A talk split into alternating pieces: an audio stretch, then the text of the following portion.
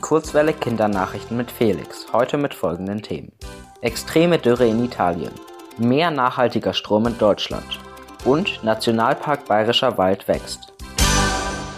Gardasee. Aus dem Gardasee in Italien wird Wasser abgepumpt. Italien leidet zurzeit unter extremer Hitze und Dürre. In einigen Regionen regnete es schon seit mehr als 100 Tagen nicht mehr. Es herrscht die schlimmste Dürre seit 70 Jahren. Vor allem die Gebiete um den Fluss Po sind betroffen. Fast jedes dritte Nahrungsmittel aus Italien kommt aus dieser Region.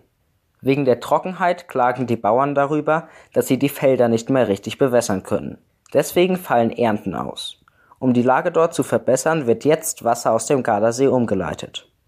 Bislang hatten sich die Gemeindeverbände am See dagegen gewehrt, denn auch der Gardasee leidet derzeit unter der Trockenheit. Sein Wasserspiegel sank seit der Umleitung des Wassers schon um mehr als einen halben Meter. Berlin. Fast die Hälfte des Stroms in Deutschland ist bisher nachhaltig produziert worden. Das geht aus vorläufigen Berechnungen hervor.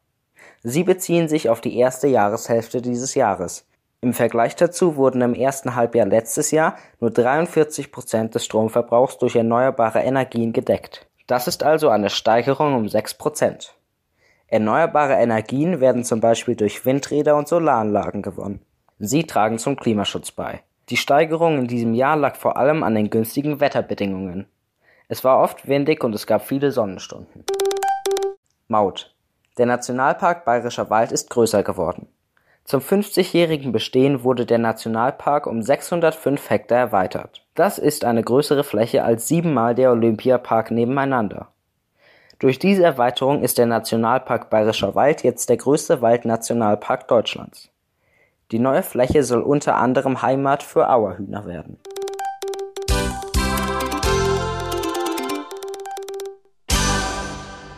Die gute Nachricht.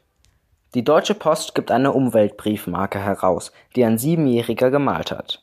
Die Briefmarke ist im Rahmen des Malwettbewerbs Schutz des Planeten entstanden. Über 6000 Kinder gestalteten dafür Briefmarken mit Tipps zum Umweltschutz.